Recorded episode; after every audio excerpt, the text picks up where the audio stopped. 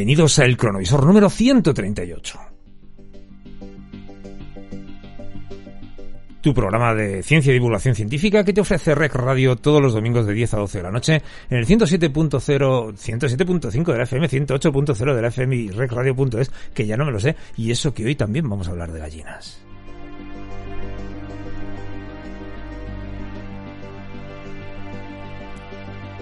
Si nos queréis escribir, nos puedes escribir a elcronovisor.gmail.com, a nuestro Twitter, arroba elcronovisor, a nuestro Instagram, elcronovisor todo junto, y sobre todo a nuestro grupo super de Telegram, que es Grupo El Cronovisor todo junto.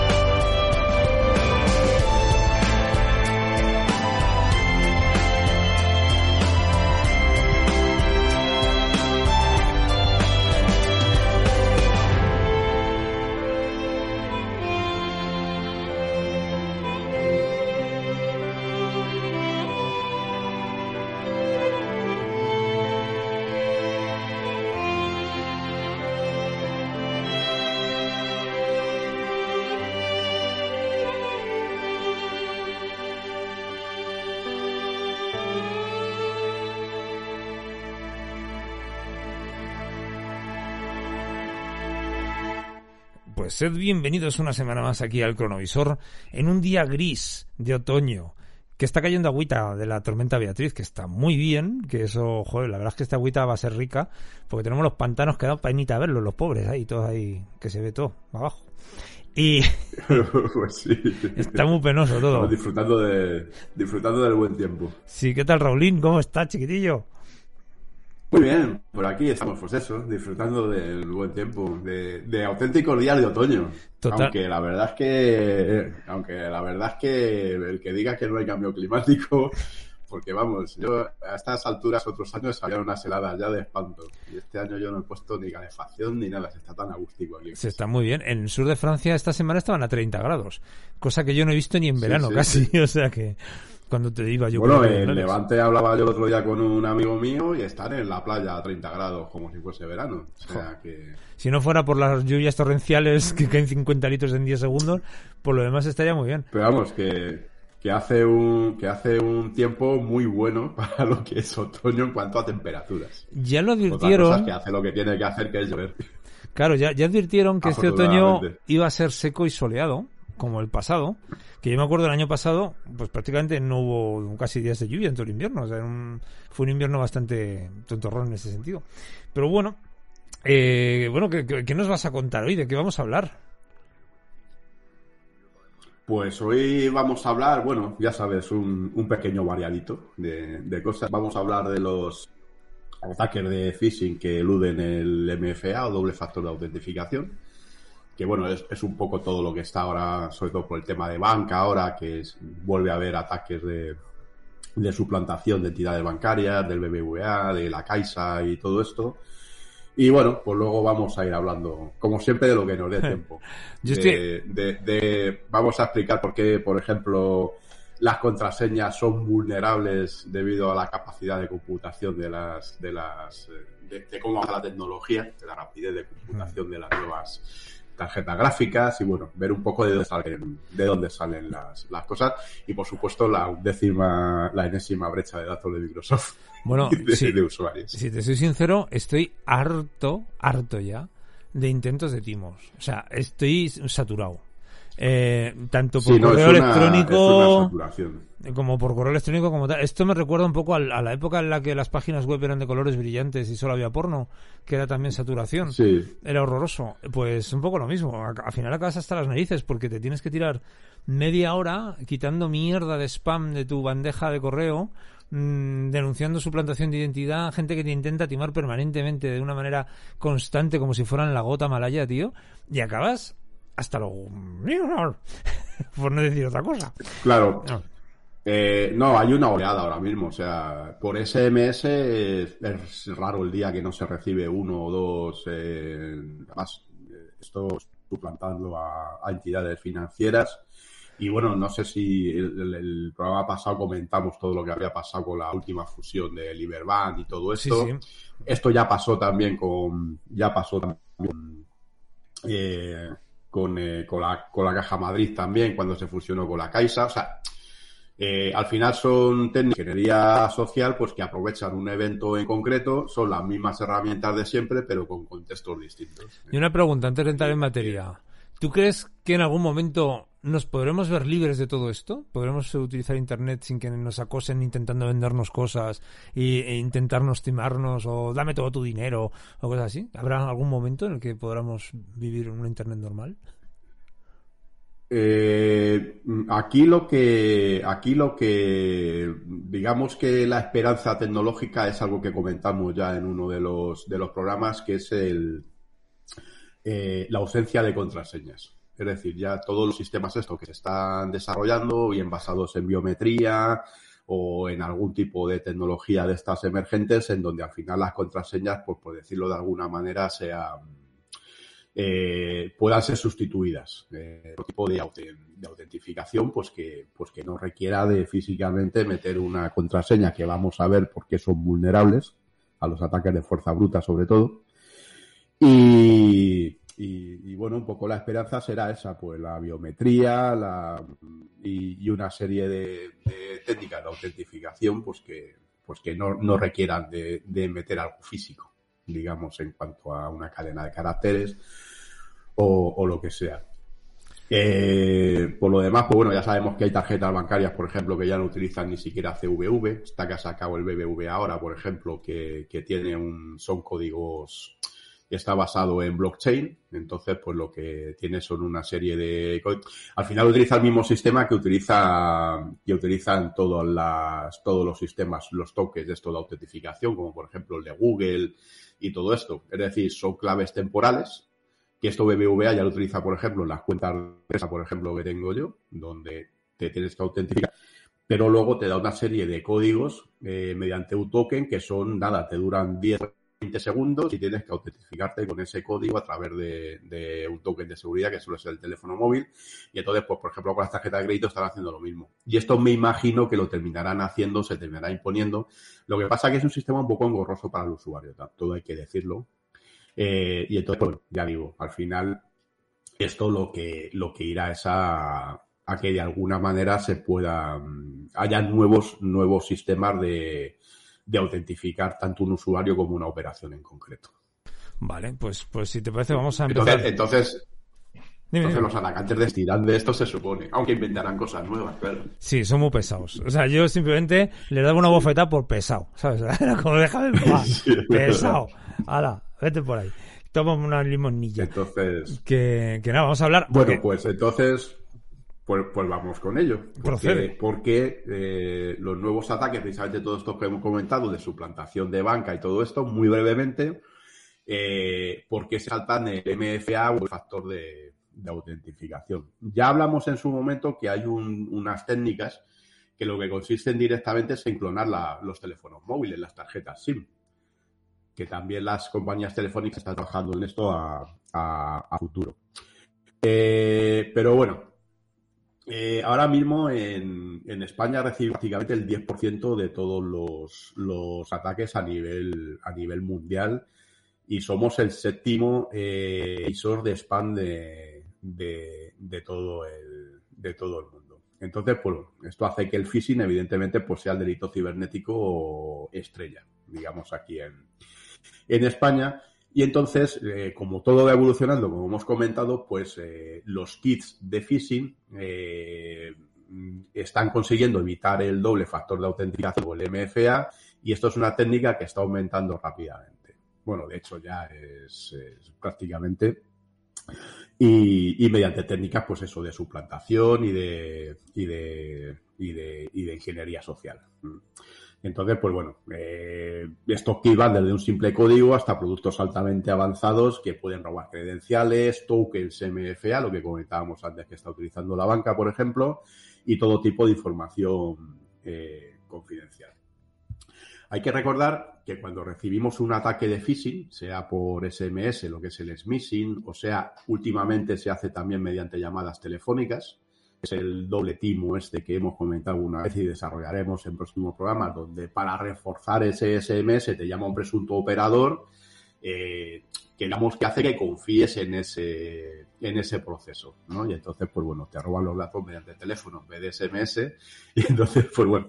Pero bueno, hay todo tipo de técnicas, ¿no? En este sentido, al final es ingeniería social y sabemos que los seres humanos estamos programados para confiar, ¿vale? Es un, un rasgo. No sé por qué no nos extinguimos, tío, de verdad.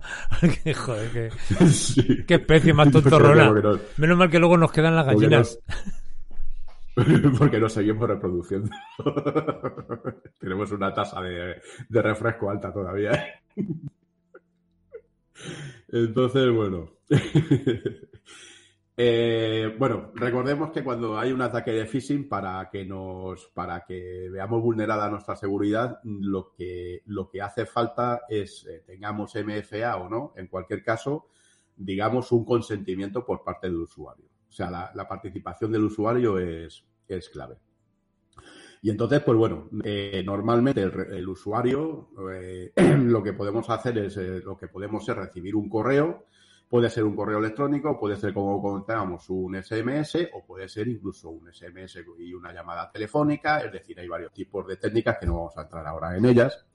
Y entonces, eh, hay varias técnicas. Eh, puede ser un enlace que pida autorización para acceder a la información, es decir, lo que comentábamos, que te suplante, por ejemplo, tu página del banco y te digan que tienes que meter las credenciales porque te van a cambiar de aplicación o porque necesitas reforzar la seguridad o simplemente porque el típico SMS que te dice que te van a cancelar la tal o que, tiene, o que tienes una transferencia de 100.000 euros y que necesitas dar el consentimiento, ¿vale? Entonces te llevan a una página web que es exactamente igual que la de tu banco, te piden las credenciales y en ese momento pues ya estás, ya estás muerto. ¿Mm? Entonces, pues bueno, muchas veces puede ser simplemente como hemos visto, que muchas veces en las tiendas también de los de las de, Android o de o de en este caso sobre todo la de Google, pues eh, tenemos eh, aplicaciones falsas que muchas veces te piden información. Esto puede ser por cuentas de redes sociales sobre todo, de WhatsApp, de tu Facebook o lo que sea. Y entonces son aplicaciones que al ser de terceros lo que hacen es que tú ingresas la información para eh, digamos, que acceda a tu cuenta original porque, porque necesita esas credenciales y al final lo que hacen es que te roban la información, incluso muchas veces sin que tú lo sepas. Entonces, pues bueno, eh, al final, como estamos acostumbrados a aceptar términos y condiciones, pues al final eh, te engañan de esta, de esta manera. Por cierto, que al ir esto dimos noticia también de que Meta había descubierto una serie de aplicaciones en Google, te metían las credenciales de los usuarios, creo que van ya por unas 400 y pico identificadas ya. o sea, 400 y pico. Qué maravilla. Creo leí el otro día. Entonces, pues bueno, sí, además eh, están haciendo un buen trabajo, pues están preocupando de identificar las. Están, están comprobando absolutamente todas las aplicaciones que, que, pueden acceder a información confidencial de los usuarios, se lo están currando, la verdad, y hasta el momento han, identificado, pues que unas 400 va a ser lo último que, leí, lo cual no es moco de pavo, de luego. ¿eh? No, no, no es ninguna tontería. Pues, bueno, eh, en definitiva, eh, al final, eh, los delincuentes capturan nuestro toque de consentimiento y pueden acceder a la cuenta. Eh, normalmente estas técnicas implementan lo que se llaman proxies inversos o TRPs, que bueno, no voy a explicar muy, pero lo que permiten a los atacantes es insertarse en las sesiones de navegador existentes. Esto lo que permite es que mientras la víctima visita un sitio web legítimo, Puede ser la web del banco, una tienda online o, nuestra cuenta de Facebook o de Twitter, o sea, cualquier sesión que iniciemos en el navegador. Lo que le permite esta técnica al atacante es observar toda la actividad en todo momento, incluso robar las cookies de sesión. Esto ya lo comentamos también en otro, en otro, en otro programa. Por eso las cookies, entre comillas, y es interesante, yo por ejemplo, cuando inicio sesión en la administración, aunque sea con un certificado electrónico, que sea por ejemplo, muchas veces lo hago en modo incógnito para evitar las cookies, porque nunca sabes realmente cómo esa información cómo, cómo viaja, a pesar de todas las técnicas de seguridad que tenga implementada la administración, pero bueno, como la administración me fío poco. Entonces, pues bueno. Estas cookies, ¿qué pasa con ellas? Que luego se pueden utilizar para obtener acceso a cuentas sin necesidad de usuario, contraseña o token MFA, porque esa información ya está guardada en la cookie. ¿Mm? Por eso es importante estos ficheritos de los que ya hablamos largo y tendido en un, en un programa. Entonces, pues bueno, es lo de siempre. La seguridad total en, en Internet no existe, tenemos que estar un poquito alertas y lo que tenemos que hacer siempre en cualquier caso es examinar los enlaces detenidamente cuando recibimos algo que no sabemos muy bien qué es o de quién es, sea por SMS, sea eh, por correo electrónico o sea simplemente por teléfono. Por teléfono hay que recordar el, el, famoso timo este que ha habido durante la pandemia que te llamaban de Microsoft porque tenías un, un problema en el sistema operativo y te pedían, y entonces lo que hacías es que iniciabas una sesión remota y ya pues directamente se hacían con el control de tu ordenador hasta de la aspiradora, hasta de la rumba. Lo bueno es que eh, los tíos se habían segmentado por edad muy bien, porque por ejemplo a mí no me han llamado nunca, pero a mi padre le llamaban permanentemente. Claro, a mí, a mí tampoco, pero a mi padre le llamaban yo creo todos los días. Hmm. Entonces, pues bueno, lo que pasa es que mi padre, como es un vacilón, pues al final le he explotado la cabeza que le llamaba. sí, eso está bien. Pero, pero quiero decir que, claro, está muy bien segmentado. Eh, población entre los 75, a partir de los 75 años, que saben que tienes ordenador, que eh, esa información al final tenemos que, entender también que la segmentan y la capturan de algún sitio. ¿Vale? Entonces, cuando leemos que hay una brecha, esto ya lo comentamos en otros programas, cuando vemos, cuando leemos que hay una brecha de datos, pues no sé, luego si nos da tiempo lo comentamos, por ejemplo, en Microsoft o en Twitter o en, Facebook. O sea, cualquier brecha de datos de cualquier, de cualquiera que los tenga, no quiere decir que inmediatamente te vayan a robar tu dinero, te vayan a tal. Es que eso se vende luego. hay un mercado donde se vende esa segmentación y se vende precisamente a los atacantes, igual que existe, que hablaremos también en otro programa de lo que es el, el phishing eh, as a service o el phishing como servicio, es decir, donde ya hay kits, además muy sencillitos, precisamente para, para tal, o sea, es que cualquiera puede hacer el mal de una manera sencilla, relativamente económica.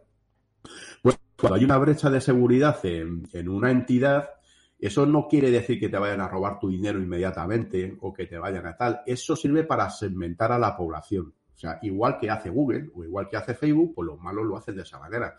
Entonces dicen, vamos a meter el timo este de Microsoft y suplantando al servicio técnico. ¿Dónde vamos? A la población más vulnerable. Y ellos han comprado una base de datos con los datos de, una serie de, usuarios y ya saben pues que vamos a ir a los de mayores de 35. Lo tienen perfectamente segmentado. ¿Te acuerdas, ¿Te acuerdas de un canal que te mandé de YouTube curioso?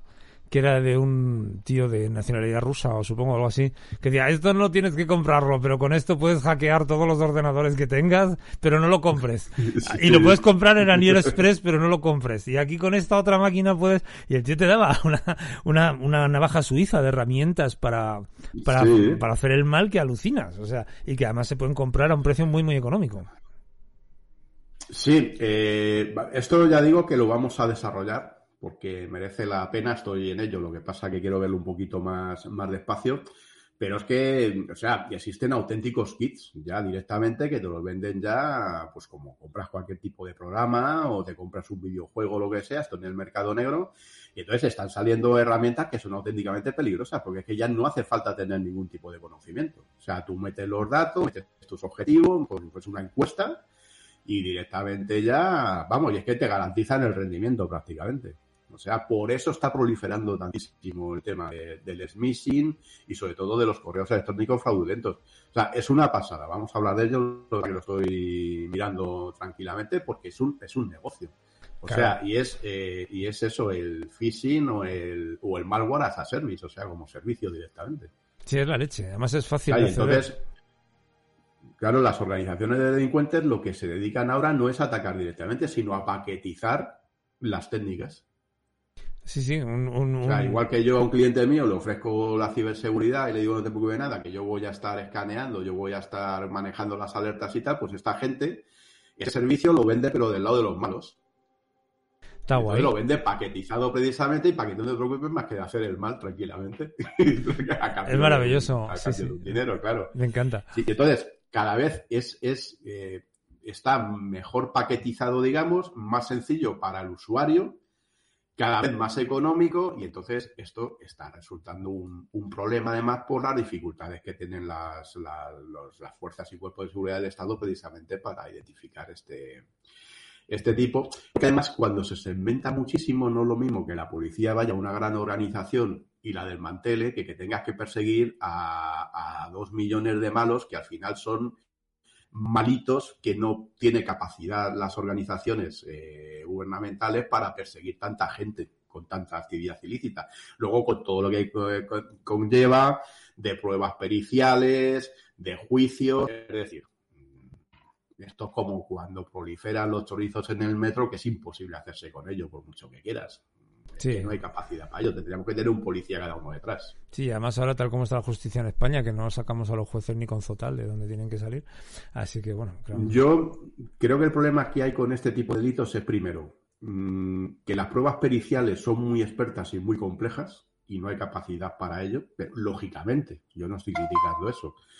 Y sobre todo que hay mucho desconocimiento en la judicatura para el, para este tipo de delitos. Entonces, eh, mm, evidentemente los jueces no pueden saber de todo, como cualquier persona, pero es complicado que muchas veces haya una condena cuando el juez no está entendiendo de lo que le están hablando. Claro, claro, por supuesto. Sí, es, así, es así.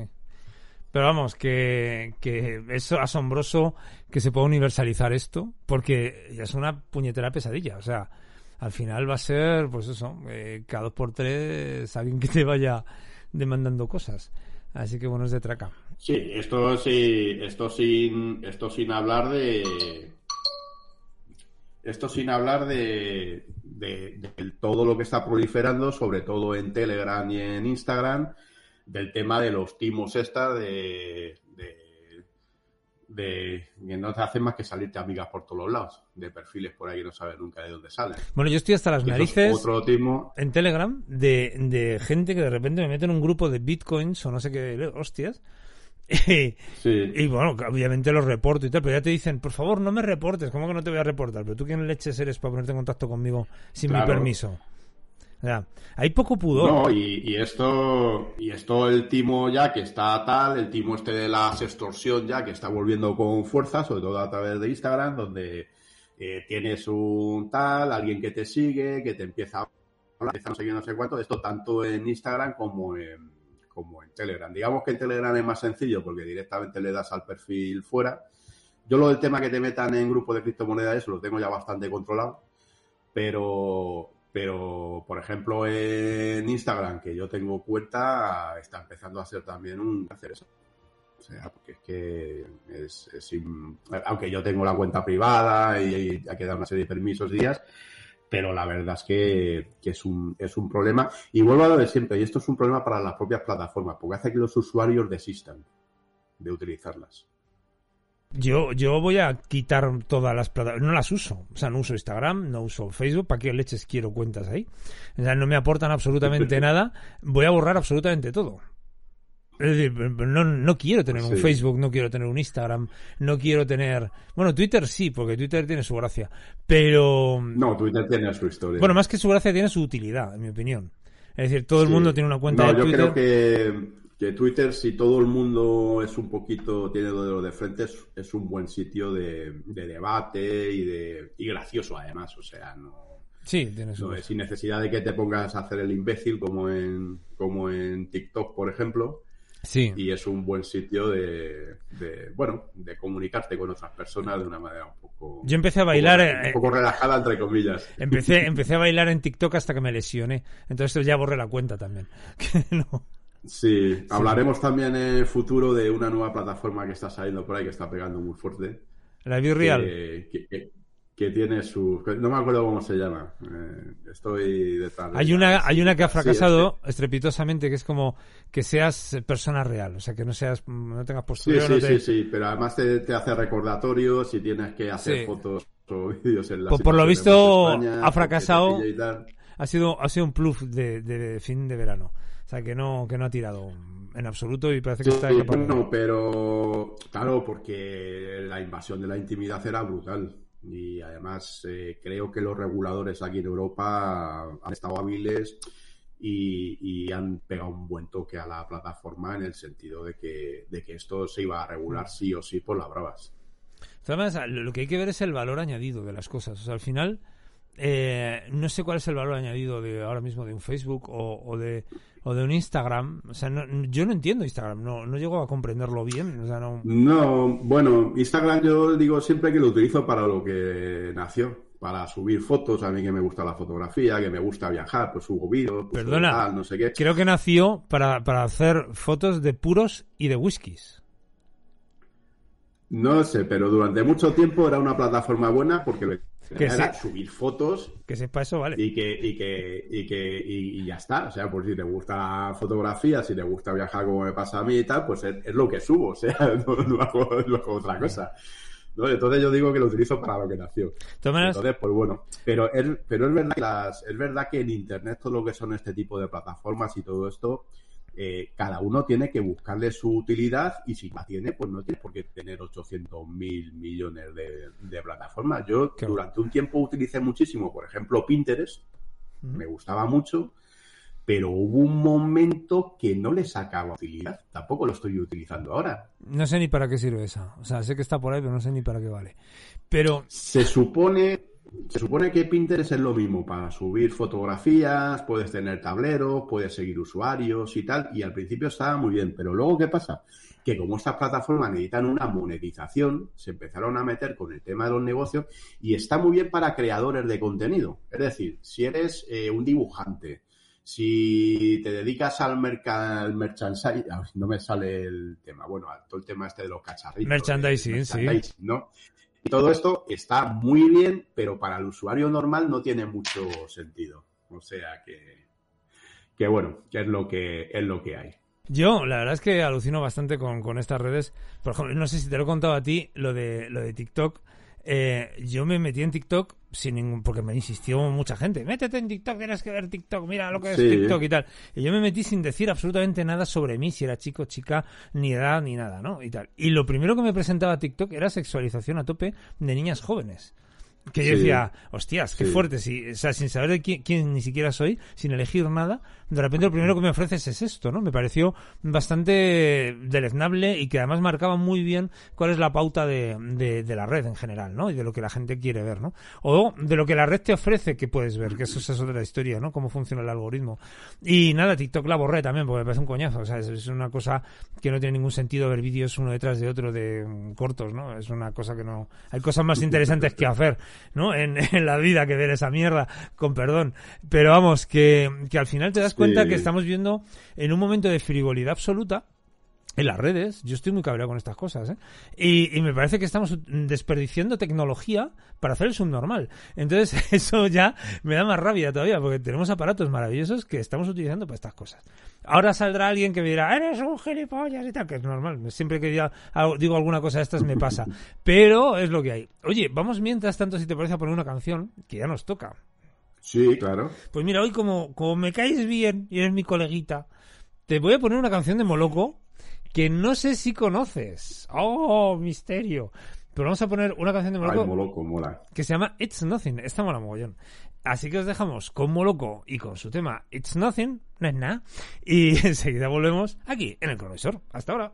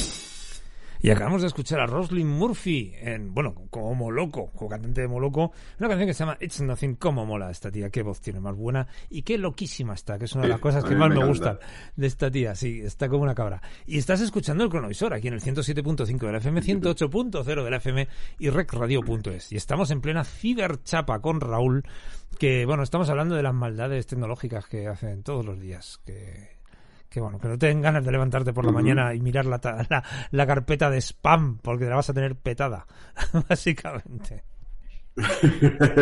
pues sí.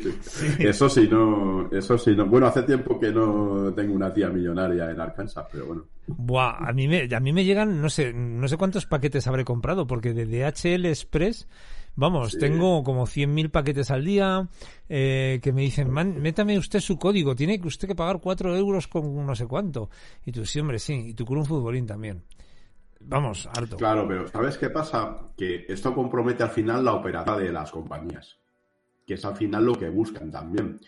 Porque yo recuerdo el caso hace poco que me venía un... Yo tengo en UPS y para el tema de los envíos internacionales y, y entonces mm, algunas veces me mandan correos suplantando a UPS.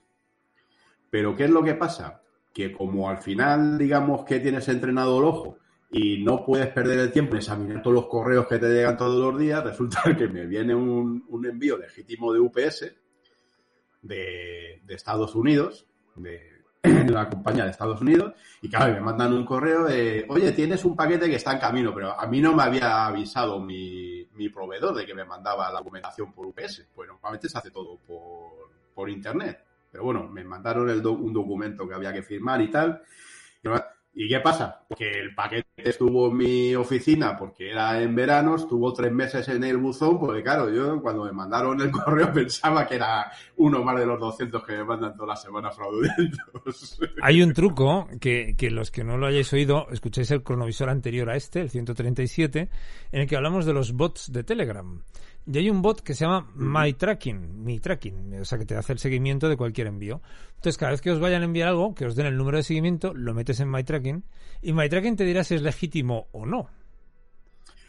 Sí, pero en este caso, o sea, lo que quiero decir que yo ni siquiera abrí el correo. O sea, porque ya, aunque lo- no lo tengo en spam, porque tengo cuenta, digamos que ya como te mandan 200 correos fraudulentos, pues el 201, que es el legítimo, ya ni siquiera te molestas en abrirlo muchas veces. También porque tienes a lo mejor ese día 200 correos y lo dejas ahí en la bandeja y, y se te olvida el, el Claro. revisarlo, ¿no? Pero bueno, que al final compromete la operativa de las empresas. Todo eso.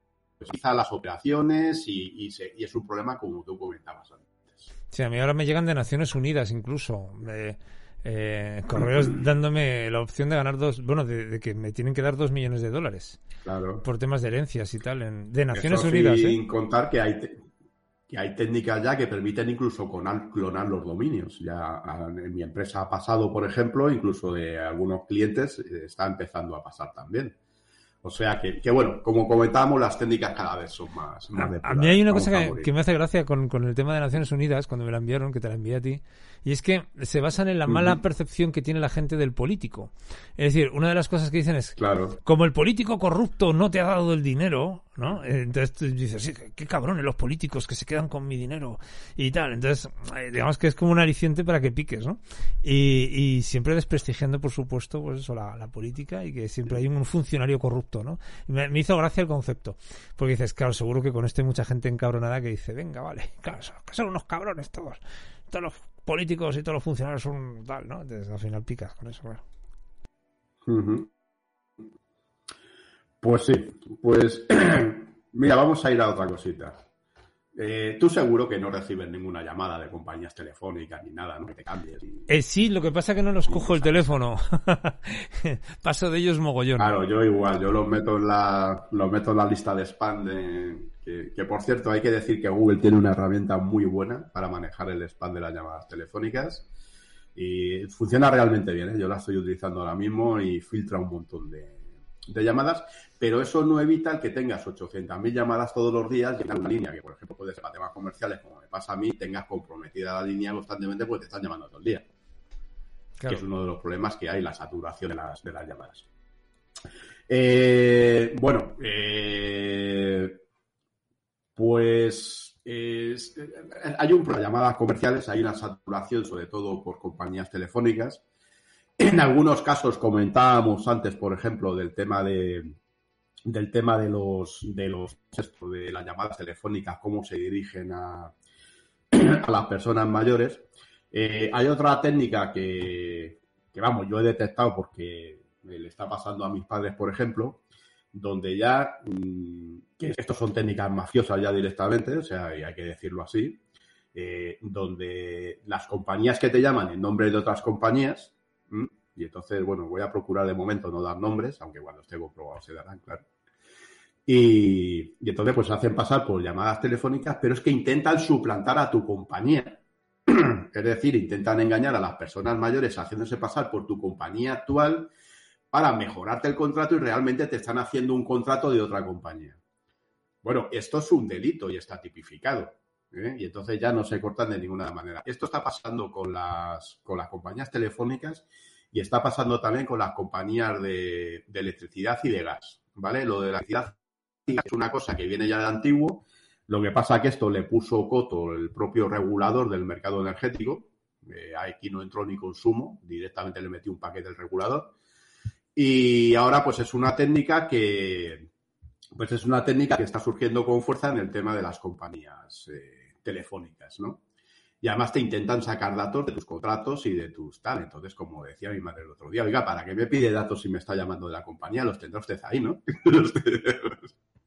Entonces, bueno, pero, pero es una técnica que, como comentábamos en este con lo de Microsoft, se está dirigiendo a personas mayores. Pues eso, más de 75 años, o sea, un tema, un, un sector vulnerable. Eh, pero esto no son compañías que te vayan a estafar, porque no son hackers, son compañías, entre comillas, legítimas, que es lo grave de todo esto.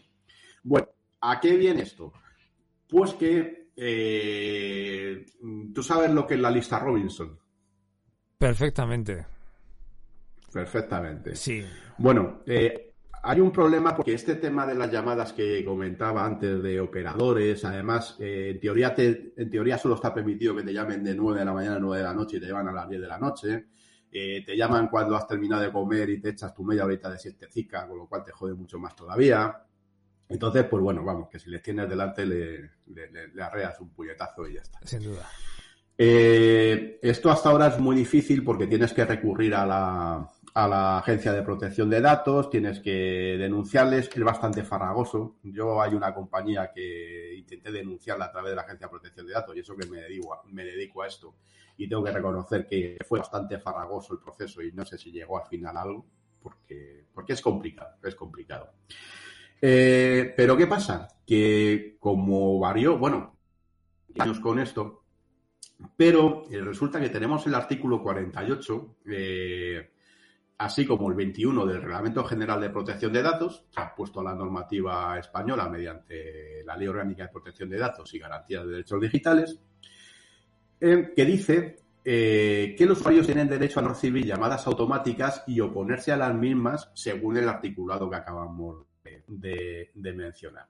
Esto además ha sido desarrollado por juristas, es decir, tiene su, perdón, tiene su, tiene su base detrás jurídica desarrollada.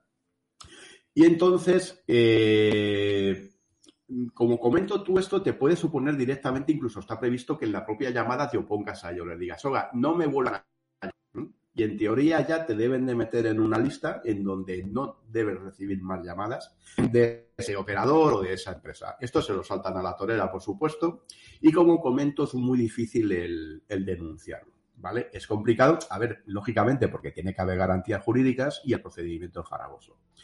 Pero ¿qué pasa? Que tenemos una cosa de dos años, desde hace mucho tiempo antes de que se modifique esta legislación, que es la lista Robinson. Esto, la lista Robinson, ¿qué es? Pues la, la lista Robinson es un, sistema que te permite dejar de recibir publicidad y llamadas abusivas. ¿Mm? Entonces, pues bueno, esto eh, es un servicio eh, que entra dentro de publicidad personalizada y es accesible a cualquier usuario. Yo creo que se lo conoce bastante la, gente. Es eh, completamente gratuito y te puedes apuntar de, manera gratuita y se puede utilizar en España, aunque para las empresas es verdad que tiene un, pequeño coste de, inscripción. Y entonces, bueno, el objetivo principal es evitar que se publicidad de los usuarios en el caso de que se cuente con la autorización pertinente. Esto está regulado a través de la Ley Orgánica 33 de 2018, la que comentaba antes, de protección de datos personales, así como toda la normativa pues, referente a telecomunicaciones, comercio electrónico, etcétera.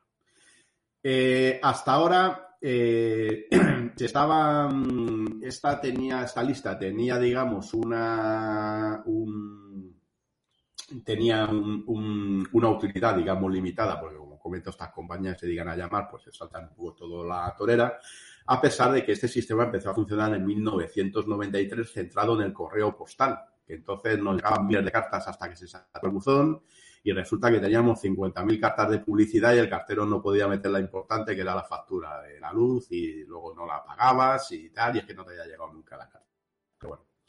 Eh, este sistema, eh, en 2009, como comentamos, eh, esta lista nació en 1993, en 2009 a la tecnología centrada en los correos electrónicos y entonces pues los SMS, MMS y llamadas eh, telefónicas. Eh, ha funcionado bien y ahora mismo tiene un millón y medio de usuarios eh, inscritos. Entonces, pues bueno. detrás está una empresa que se llama A Digital, que es decir, no es un servicio público, aunque ofrece, como hemos comentado, el servicio gratuito y se financia mediante pequeñas cuotas a empresas, organizaciones o empresas. Y entonces, pues bueno, eh, en teoría te apuntas a la lista y de esta manera ya eh, entra en juego ya la normativa que hemos comentado antes, donde te estás oponiendo ya a que recibas cualquier tipo de publicidad. Pero le estás Bien. dando a la empresa Eh, todos tus datos, incluidos DNI y tal y cual, que es lo que no me mola de la lista Robinson. Es decir, le estás dando muchísima información a- para, para meterte dentro Claro, de la lista que a lo pero- mejor no es necesaria, ¿eh? Pero, pero es, claro, no, pero es que la normativa exige que te para oponerte a No te he oído, no te he oído porque de- se te corta un poquito el internet. A ver, eh, ¿que la normativa obliga a qué? Claro, es que la normativa obliga a que te identifiques como usuario para poder oponerte a recibir cualquier tipo de publicidad, lógicamente, porque si no las compañías recibirían una avalancha de oposiciones anonimizadas y la propia administración no podría, no podría manejar ese tipo de, de solicitudes, ¿vale? Esto es por normativa. Esto no es porque quieran hacerlo así eh, la gente de la lista Robinson. Esto es porque te lo exige así el, reglamento y, la ley y tiene su lógica desde el punto de vista. Luego es cómo manejes precisamente esa información, ¿vale? Entonces, pues bueno, la verdad es que esto lleva funcionando, como hemos comentado, el año 1993, no han tenido nunca ningún problema, manejan muy bien la información y ahora mismo se ha convertido en una herramienta muy útil. ¿Por qué? Como hemos comentado antes, eh, es muy difícil denunciar este tipo de llamadas. Pero eh, lo que ha encontrado la administración precisamente es el vehículo, la, la administración ha encontrado, la Agencia de Protección de Datos en este caso, ha encontrado el vehículo perfecto para poder sancionar a las, a las compañías. Porque como, como, como en teoría tú ya mediante esta lista te estás oponiendo de manera activa, cuando te llaman, pues entonces la administración sí puede actuar no de oficio, pero sí mediante denuncia del usuario y puede contrastar perfectamente que está en este, en este listado que está a disposición de las empresas, precisamente que se dedican al marketing y todo esto. O sea, esto es, eh, es público. O sea, de hecho, además es muy sencillo, porque yo utilizo una herramienta, por ejemplo, que es MailChimp en mi empresa, y entonces tú, cuando metes un correo electrónico, lo primero que hace esta empresa es contrastar con los listados que hay de, de listas de gente que ya se ha dado de baja de sus servidores o incluso la lista Robinson tal no sé qué y te dice, oye, estos correos no puedes mandar, no mandar correo porque están vetados, ¿vale? Pues los apartas y esa gente ya sabes que no les vas a mandar correos. O sea, que es un sistema que funciona realmente bien para que, que si te notan, eh, tiene que ser aposta. Entonces, pues bueno. Eh, pues un consumidor que estaba en la lista Robinson empezó a, como nos pasa a todos, a pesar de que te opones a recibir llamadas de manera indiscriminada y este consumidor pues, decidió reclamar ante la Agencia Española de Protección de Datos. Entonces, pues bueno, la Agencia de Protección de Datos eh, admitió la reclamación y entonces la afectada afirmaba que recibió una primera llamada en la que no se escuchaba absolutamente nada. Esto también es un es algo que descuelga no sé por qué y, y no sale ahí nadie, ¿no? Entonces, eh, parece ser que una segunda llamada sí tuvo una duración de un minuto. Ella consideró que era una llamada comercial y esta llamada fue recibida por la de la empresa Tecnocut Marketing SL, ¿vale? Lo digo aquí porque esto es información pública, la estoy leyendo. y eh, que estaba realizando una campaña publicitaria de Vodafone. Bien, por la resolución de la Agencia de Protección de Datos, se puede ver cómo Vodafone eh, trató de escudarse afirmando que ciertamente el teléfono de la reclamante costaba en la lista Robinson, pero eh, niega que los números que han realizado la campaña pertenezcan a colaboradores de su propia empresa. Entonces, bueno, ya con argumentos un poco peregrinos. Esto es lo que suelen hacer siempre, ¿vale? Estos los abogados se las saben todas y tal. Bueno, pero simplemente eh, lo que hizo la Agencia de Protección de Datos fue hacer un poco de investigación inversa y tras un pequeño rastreo de los teléfonos que realizaron la llamada, porque sí se aportaron, en este caso esta mujer aportó toda la información de su, de su compañía telefónica, autorizó a que se pudiese rastrear la actividad y entonces eh, lo que determinó la Agencia de Protección de Datos, sin ninguna duda, es que eh, uno de los teléfonos pertenecía directamente a Tecno Marketing SL, empresa colaboradora de Vodafone, y que ofreció en su nombre una oferta a la afectada. Entonces, lo que hizo la Agencia de Protección de Datos fue a- directamente reclamar a Vodafone como, digamos, última beneficiaria de esa, de esa- de esa oferta. Bueno, eh, al final lo que tenemos que, que es lo importante de la noticia es que la Agencia de Protección de Datos ha establecido una sanción de 10.000 euros a Tecnocup Marketing SL. ¿Vale? Al final he decidido multar directamente a la empresa de- que se dedica a estos servicios, no a Vodafone directamente, y, pero sí es importante porque digamos que aquí eh, las compañías lo que hacen es que a su vez contratan otras compañías y entonces se escudan la una con la otra eh, para derivar las para derivar las culpas, ¿vale?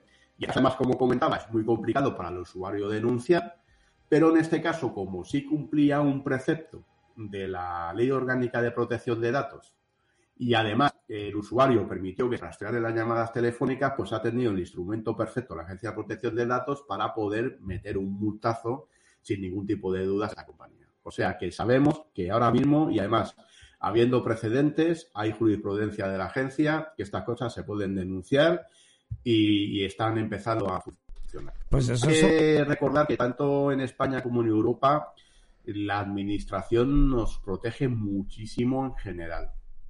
El tema de los y de la privacidad.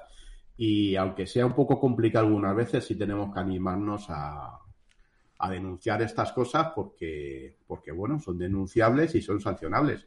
Y si a una empresa de este tipo le llegan en vez de una multa, le llegan 10 multas de 10.000 euros, pues se empezarán a cesar de hacer este tipo de prácticas, porque 100.000 euros ya es un poquito, Sí, es una pasta, es un ya piso. casi que no interesa. Sí, sí. Claro, efectivamente. Está muy bien, está muy bien. ¿Y, y al, al- al- al afectado le llegó algo de pasta? ¿O solo fue una multa administrativa No. para Hacienda? No, las, las, las sanciones eh, a través de la agencia no tienen ningún tipo de beneficio para el denunciante. ¿Vale? Esto está así establecido para habilitar también picarescas, eh, campañas de bufetes de abogados Hombre, y historias de estas. Hay decir, cosas- para evitar cositas como para evitar cositas como pasa, por ejemplo, con el tema de los derechos de autor y cosas de estas de las que ya hablaremos también. sí, hay, hay cosas, por ejemplo, y a mí me despiertan de la siesta para una llamada de esas y a mí me puede generar daño cerebral. Es decir, que yo... yo- Pero eso ya tendrías, pero tendrías que denunciarlo ya por la vía civil. Ah, Vale. Directamente. La agencia lo único que hace es velar por la aplicación de la normativa y en este caso sancionar a las empresas que no cumplen con la, con la Bueno, normativa. pero- Y eso, y eso que la agencia quiere decir que son bastante flexibles, ¿eh? Ujú. Pero 10.000 O sea, pavetes está muchas veces, que muchas veces cuando reciben una, una denuncia, por ejemplo, a ver, esto es como todo. Hay bufetes por ahí de abogados, por llamarlos de alguna manera, porque bueno, tienen la carrera, que se dedican a amenazar a pymes con que les van a denunciar en la Agencia de Protección de Datos si no les pagan un dinero. Vale. No Esto me ha pasado a mí, por ejemplo. No me digas. Sí, y le he dicho, oiga. pues, Pero a cambio de qué? O sea, que te pagan a, a cambio de qué? O sea, como, ¿por qué?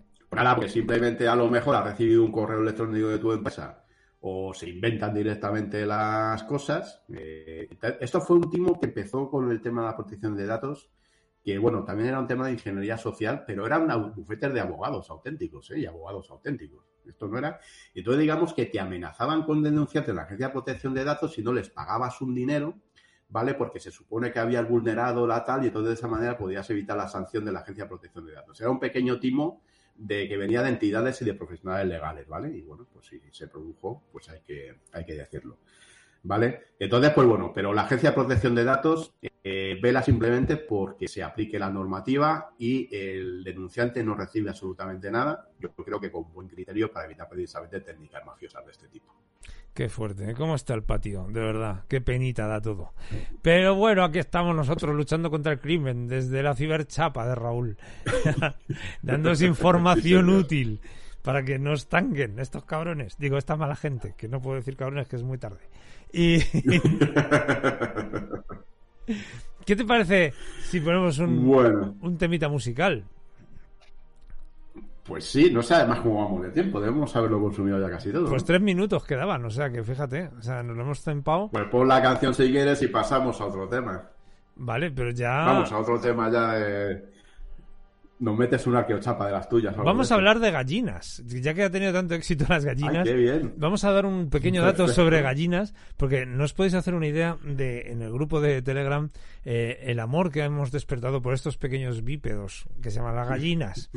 Y bueno, la gente nos exige eh, un, noticias de gallinas. Así que vamos a dar gu- gusto a la masa y vamos a darle una noticia de gallinas que no les dejará indiferentes. Mientras tanto, hablando de gallinas, me acuerdo, yo vivía en Mallorca hace muchos años y había buen caldo allí, había buen caldo. Y dado que estamos ante un día lánguido y triste, eh, hay un grupo mm, que en el año 98 sacó una canción que se llama Happy Birthday y se llaman Los Sunflowers, que son de allí, de Mallorca. Y la verdad es que la canción probablemente os acordaréis casi todos de ella, o no, pero en cualquier caso es una canción muy chula y muy apropiada para un día lánguido como hoy. Y bueno, pues nada, pues que la escuchéis y ahora venimos aquí en el cronovisor hablando de gallinas. Hasta ahora, os dejamos con Sunflowers y con Happy Hasta Birthday ahorita. 1998, Casina.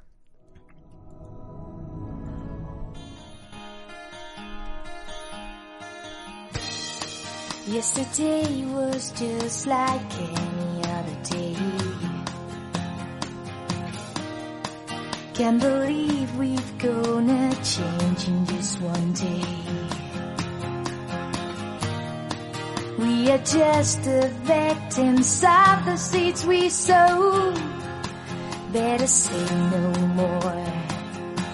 The word has spoken again. When the rain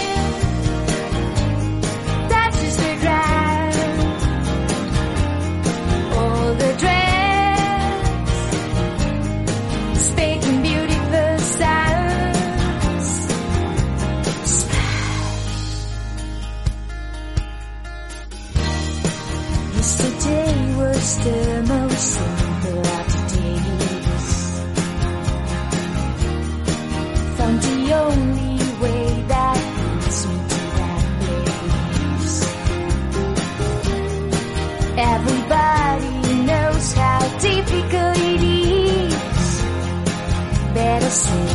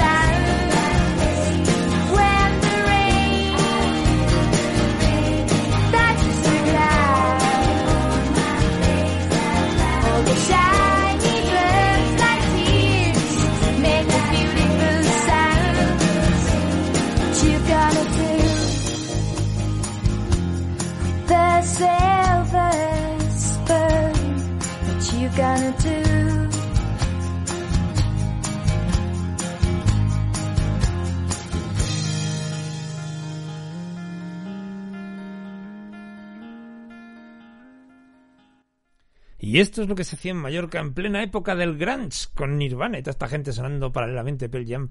Y esto es lo que se hacía por estas tierras y estos lares, los Sunflowers de Mallorca. Y bueno, estáis escuchando el cronovisor en el 107.5 de la FM, 108.0 de la FM y en recradio.es. Y bueno, pues vamos a hablar por aclamación popular, como cuando se construyen algunas estatuas, ¿verdad? Como la de Emilio Castelar que pone por suscripción popular. Pues vamos a hablar de gallinas por suscripción popular. ¿Por qué? Porque bueno, pues parece ser que son animales inteligentes y empáticos. La gallina que nos comemos todos y que nos gusta, por cierto, todo se ha dicho, una cosa no quita la otra. El pulpo también es un animal inteligente y está delicioso. Y bueno, pues parece que son bastante inteligentes. Y se ha hecho un estudio eh, eh, hecho por una organización protectora de animales de Estados Unidos. Y, y bueno, vamos a ver un poco qué capacidades tienen las gallinas. Dice que son mm, increíblemente listas, que captan muchísimas de las cosas que tienen a su alrededor, que tienen capacidades cognitivas y emocionales comparables a niños pequeños primates o a los cuervos. Que os recuerdo que los cuervos son animales que pueden incluso solventar problemas de siete pasos, que es una cosa bastante asombrosa y, y bueno, que, que exige un raciocinio eh, realmente importante y, un- y una toma de, de- de la situación eh, bastante bueno. Entonces, bueno, la iniciativa se llama El proyecto de alguien. Eh, es bastante curioso. Dice, bueno, vamos a ver las gallinas, que son animales que vienen de Asia, vamos a ver cómo son de listicas, ¿no? Entonces, bueno, pues han estado eh, haciendo diferentes análisis y tal, dicen que, bueno, que claro, que los resultados muestran que tras el cerebro del tamaño de una nuez de la gallina, que es chiquitillo, pero claro, tiene un cráneo pequeño, pues que tiene un rendimiento muy, muy, muy avanzado. Por ejemplo, cosas que pueden determinar las gallinas, que han comprobado, pues geometría y cantidades. Las gallinas son capaces de reconocer formas geométricas específicas y también son capaces de contar. Cosa que, por cierto, creo que muchos animales son capaces de contar. Mi perra creo que es capaz de contar. Es decir, cuenta gente. Es una perra pastora. Y, y es verdad que, que mi perra Roma, como no se puede llamar de otra manera, eh, cuenta. Sí, además dice, aquí falta uno, ¿no? O faltan dos, y va por ello siempre. Bueno, el caso es que eh, son capaces de, de contar las gallinas y además, bueno, pues pueden hacer, parece ser, multitarea, como Windows. O sea, son animales que, que, que pueden buscar comida, por ejemplo, percibir la, el entorno y, y ver que si hay criaturas afables o amenazantes, y al mismo tiempo ver si hay presas eh, también eh, peligrosas, no, perdón, ave- aves de presa peligrosas. Luego dicen que, que las gallinas también tienen empatía e inteligencia, que tienen un cierto autocontrol. Que no- bueno, las gallinas son, acojonan un poco cuando son muchas, se ha dicho. Mi cuñada tiene un gallinero y a mí me dan un poco de yuyu las gallinas, porque se te acercan así con esos ojos de tú que tú quieres ser comida. Y te- la verdad es que son bastante intimidantes las gallinas. Pero bueno, eh, parece ser que son bastante eh, inteligentes, ¿no? Total, que conocen, y esto es muy interesante, el, su, cuál es su modelo jerárquico dentro de, del grupo en el que viven, ¿no? Que son gregarias, en cierto modo. Y, y hay jerarquía dentro del mundo de la gallina. Hay gallinas eh, de primera, gallinas de segunda, y, y asumen el rol que les ha tocado vivir. Por lo tanto, entienden que hay cierta jerarquía. Así que al final, bueno, pues ya sabéis que la gallina siempre es un animal que nos sorprende.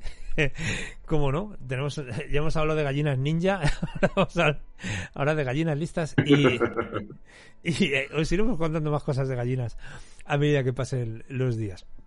Bueno, eh, estamos hablando últimamente de, bueno, y en nuestro programa hermano Cascos y Decibelios, del tema de los propulsores. Claro, estamos viendo la crisis esta de, de la guerra de Ucrania y demás.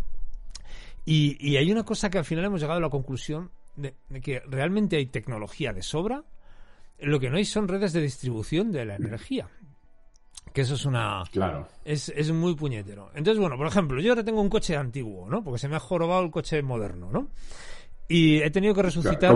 Suele, su- suele, suele pasar. Suele pasar. Entonces ha resucitado un Seat Ibiza del año 2003. Casi nada. ¿Y qué ha pasado? Que me han dado etiqueta ambiental. Etiqueta ambiental B, ¿vale? Pero vamos, el coche va de maravilla. Es un coche de gasolina, ¿eh? Uno- 1.4, un coche pequeñito de 75 caballos. Fantástico. Y, eh, y claro, te dan pegatina ambiental. Si el coche hubiera sido del mismo momento, del mismo periodo, diésel, ni de coña. Claro, ¿qué pasa? Claro. Que hubo un momento en el que el diésel, pues bueno, empezó a proliferar como si no hubiera un mañana. Eran coches más caros, pero el consumo y, y luego también lo que lo que valía el diésel, pues bueno, compensaba la amortización del coche, ¿no? En determinados años y bueno, pues funcionaba bien. Y claro, tenemos ahora una flota de coches diésel por ahí, muerta de asco, eh, en la que cada vez se le impide más poder acceder a las ciudades, eh, la movilidad, eh, bueno, pues cada vez tienen más problemas para pasar la ITV, que es la inspección técnica de vehículos, para los que viváis fuera, y a lo mejor no sepáis cómo se llama esto. Y bueno, pues hay una buena noticia, que, como no, el, el hombre siempre está ahí dándole al magín, pensando en cosas, para ver cómo solventar problemas. Y resulta que han hecho, bueno, habéis visto lo del, vamos un momento al, al tema del gasoducto, ¿no? ¿Qué es lo que va a llevar el gasoducto? Hidrógeno verde también, ¿no? Oh, el hidrógeno. Parece que el hidrógeno y la red de distribución de hidrógeno es la gran apuesta de Europa hoy en día. ¿Por qué? Porque tenemos tecnología de hidrógeno que funciona bien, tenemos motores de hidrógeno que funcionan bien, tenemos todas las características para que el hidrógeno sea el combustible bueno. Porque además no es como un Tesla, que tú vas y 20 minutos cargando ahí en un supercharger para seguir viaje. Aquí rellenas el depósito de hidrógeno y te piras. Que esa es la, la ventaja que tiene, como si fuera gasolina. Pues resulta que un grupo de investigadores, sin determinar, por lo que dicen aquí todavía, eh, ha encontrado la manera de convertir los diésel en vehículos ecológicos. Y dirás, cáspita, albricias. ¿Qué es esto? Un diésel ecológico, qué guay. ¿Cómo mola? ¿Y cómo lo harían? Dicen, bueno, pues usando hidrógeno en un 90% y reduciendo la emisión de CO2 en un 85%. Hostia, Estamos hablando aquí de unas cifras importantes. Resulta que lo que hace este sistema es convertir los motores diésel en sistemas que consumen hidrógeno. Al 90%, por supuesto. Y claro, ahí lo que hacen es reducir las emisiones de CO2, porque, eh, bueno, pues mm, eh, hay una reducción muy, muy seria muy importante. Entonces, bueno, según eh, sus inventores, este mecanismo podría llegar al mercado en uno o dos años. Está muy bien eh, que el mecanismo pudiera llegar porque al final es la adaptación de coches que ya existen. Es como, mm, yo supongo será como, adaptar el coche al gas, ¿no? El gas butano que tenemos. eh, Eh, sí, esto yo por lo que he estado leyendo, eh, bueno, yo que tengo alguna experiencia con esto, eh, sabemos que los coches, los diésel, eh, se pueden adaptar también a gas, a, a GLP. Lo que pasa que, eh, digamos que tienes el, cualquier adaptación, sea hidrógeno o tal, necesitas un sistema dual, es decir, conservar el sistema que lleva el coche y luego tener un segundo sistema que es el que propone esta gente también con el tema del, del, hidrógeno. El problema que tienen los diésel es que en cualquier caso necesitan inyección de diésel por un tema de sobrecalentamiento y del propio funcionamiento del, del motor. Pero vamos, por ejemplo, los diésel que hasta hace unos años no se podía, ya se pueden transformar también a gas y creo que lo que propone esta gente con el tema de hidrógeno es un sistema muy parecido. Sí, lo que dicen, bueno, primero es un sistema marsupial, porque viene de la Universidad de Nueva Gales del Sur, en Sydney. Entonces, bueno, es que allí es todo marsupial. Está la famosa hormiga marsupial y, bueno, todo lo que sea marsupial. Y, bueno, han hecho ahora en serio en el diario científico con revisión por pares, esto es importante. Un día hablaremos de la revisión por pares y lo que mola. Eh, Se llama International Journal of Hydrogen Energy. Es decir, el periódico internacional de energía por hidrógeno. Ellos lo que hablan es de un sistema de inyección dual con el que este motor, como hemos dicho antes, pasa a utilizar un 90% de hidrógeno y un 10% de diésel. Eh. Claro, el, el hidrógeno tiene una capacidad explosiva muy importante tiene una, y además muy efectiva. Eh, el hidrógeno es muchísimo más efectivo que la gasolina, muchísimo más efectivo que cualquier otro combustible. De hecho, se ha Claro. utilizado como combustible para cohetes, o sea, no os digo más. Eh, bueno, pues lo que hace es el sistema este mantener el mecanismo de inyección de diésel original del motor. Es decir, sabéis que los motores diésel no funcionan con, con bujía, pulverizan, pulverizan el diésel y explota por presión. Y añade una inyección Sí, fundamental. claro, de combustible de hidrógeno directamente en el cilindro. Entonces lo que hace es, el motor diésel funciona por un lado soltando su pequeña ch- chispita de, de combustible y además se inyecta con un nuevo inyector directamente hidrógeno en el cilindro. Eh, parece ser que va a haber un nuevo mecanismo de, de control electrónico, que esto está genial. Y, y bueno, pues básicamente lo que hace es que dice, el- solo pones el hidrógeno, dejas que todo se mezcle y, nada explota y al final eliminas al digamos la- el resultado de la combustión de lluvia ácida, o sea, que le quitas un poco de, de sulfuro y eliminas la contaminación del aire en gran medida. Esto es un buen asunto, porque hay un enorme parque móvil diésel en el mundo. Es decir, si este sistema lo consiguen hacer a un precio razonable, sería fascinante, porque podrías adaptar eh, y cambiar normativa a un montón de vehículos que actualmente están siendo condenados al ostracismo precisamente por su, eh, sus partículas ¿no? y por la capacidad de contaminación que tienen. Sí, el- hay un con los coches eléctricos yo yo parece que es que le tengo manía, pero es que yo no termino de verlo. Yo Claro. soy conozco bastante el sector de la automoción y yo es que no termino de ver esto porque no hay capacidad. Creo que va a dar una serie de problemas en cuanto a, fabricación de los vehículos que no se va a poder superar. Yo creo que yo creo que en Europa si no echan marcha atrás un poquito, yo no digo que haya que ir a energías limpias ni haya que tal, pero yo creo que ahora mismo y sobre todo con la que está cayendo los objetivos de la Unión Europea, pues yo creo que esta gente vive en otro planeta, sinceramente. Sí, hombre, el coche eléctrico yo lo veo de... Realmente veo el coche eléctrico de hidrógeno. O sea, como una fuente, como una posibilidad viable.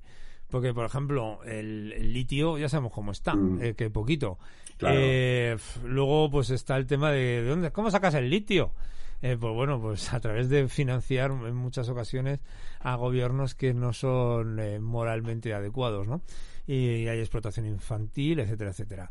Entonces, bueno, al final lo que te encuentras es que. Claro, Toyota, BMW, Mercedes tienen eh, una, un- una muy buena tecnología de hidrógeno. O sea, son empresas que llevan muchísimos años, Pero si es que- décadas con esto. Pues es que BM- BMW tiene patentado el sistema de la pila de combustible, lo tiene patentado de los años 90. Claro. Bueno, y, y es que, bueno, a la luna se fue con pila de combustible. O sea, es.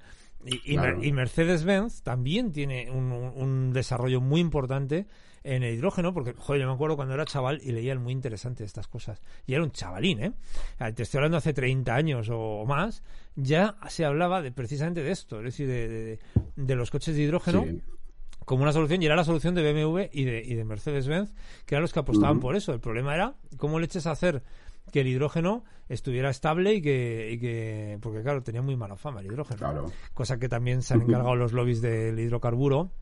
Es decir, es que con un coche de hidrógeno te das un guarrazo y explotas y te mueres y tal, ¿no? Cosa y, que... y te mandaban la y te mandaban la foto del Hindenburg, ¿no? El- Exactamente. y luego, y luego como que si no te pasa eso con una gasolina, ¿no?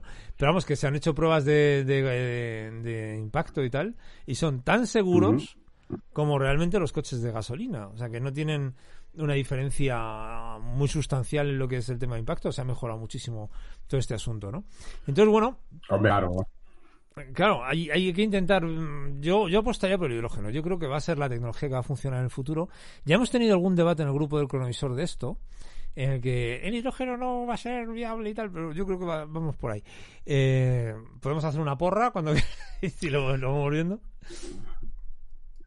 Si, si se pudiese, o sea, quiero decir, durante una a, medio plazo, porque hay una cosa muy interesante, está el gas licuado y el gas natural también. Bueno, el gas natural ahora no tiene ningún sentido, pero el gas licuado, por ejemplo, funciona muy bien, la tecnología está muy depurada y es una buena alternativa a medio plazo también.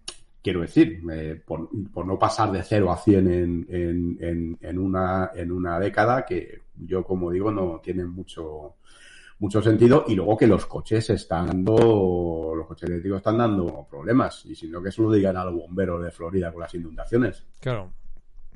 Es que bueno, que no dan abasto con los incendios. ¿sabes lo que pasa? Que, que luego te pones a pensar qué tipo de vehículos utilizan diésel en el mundo, ¿no?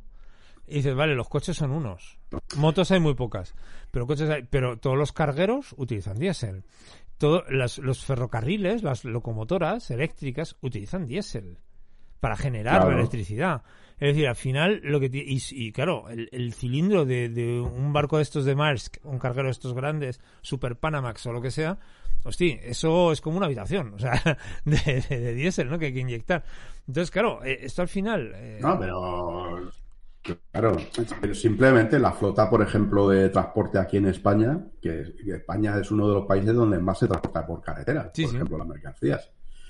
Y tal y como está el sector del transporte, poderte hacer camiones a pilas, Bueno, no son a pilas. Claro, tienes que claro. tener muy bien estructurado un sistema de ayudas o tienes que tener muy bien estructurado lo que quieres hacer de aquí no al 2035, sino Mm. al 2065. Tú piensas que esta es la, la- la segunda opción. Es decir, tú tienes por un lado la pila de combustible, que sería con hidrógeno Claro. también, pero en este caso lo que están diciendo es que te inyecto hidrógeno en diésel.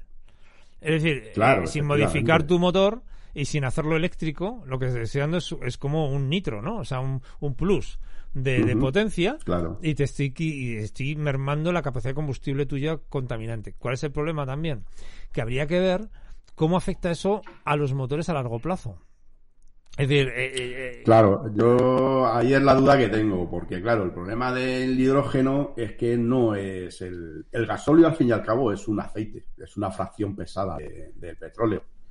Eh, eh, tenemos el, tenemos los querosenos, eh, tenemos las gasolinas eh, y luego ya tenemos lo que es el gasóleo, digamos que es la parte más depurada de los aceites, digamos, de la refino, y luego ya los fueles, las naftas y todo esto, los asfaltos. Y entonces, pues bueno, no deja de ser un aceite que, como tú comentabas antes, se, se mm, eh, funciona por presión y temperatura dentro del cilindro. Eh, tema del hidrógeno. El hidrógeno al final es un, es un compuesto explosivo. Entonces, ¿cómo va a afectar esto a la fiabilidad de los motores con un zambombazo de hidrógeno? Pues yo tengo mis dudas también. Creo yo, por lo que he leído aquí, que un poco la clave está, y esta es la, y esto es el, el tema que comentan aquí del software, es la estratificación del combustible. Es decir, para evitar precisamente este problema. ¿Vale? Yo creo que la clave está ahí, aunque no lo explica muy bien, pero está en la estratificación del combustible y cómo se produce la explosión. claro, claro, sí, tiene toda la pinta. De todas maneras, es muy Por eso interesante. necesitas inyectar, probablemente necesites inyectar primero gasóleo para iniciar la detonación y luego ya la estratificación consiste precisamente en que una vez que se ha iniciado la... Es decir, tú utilizas el gasóleo como chispa, como si fuese un motor de gasolina.